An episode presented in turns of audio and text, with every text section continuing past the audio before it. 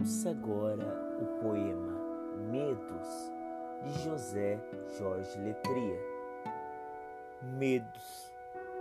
Os medos não tinham cara ou tinham cara sombria, como as das velhas gravuras da casa de minha tia.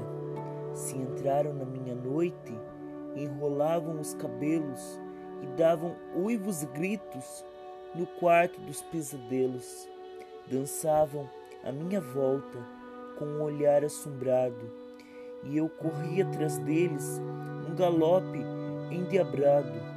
De alguns nasceram rimas, de outros lendas mitos, histórias que dão guarida aos meninos aflitos.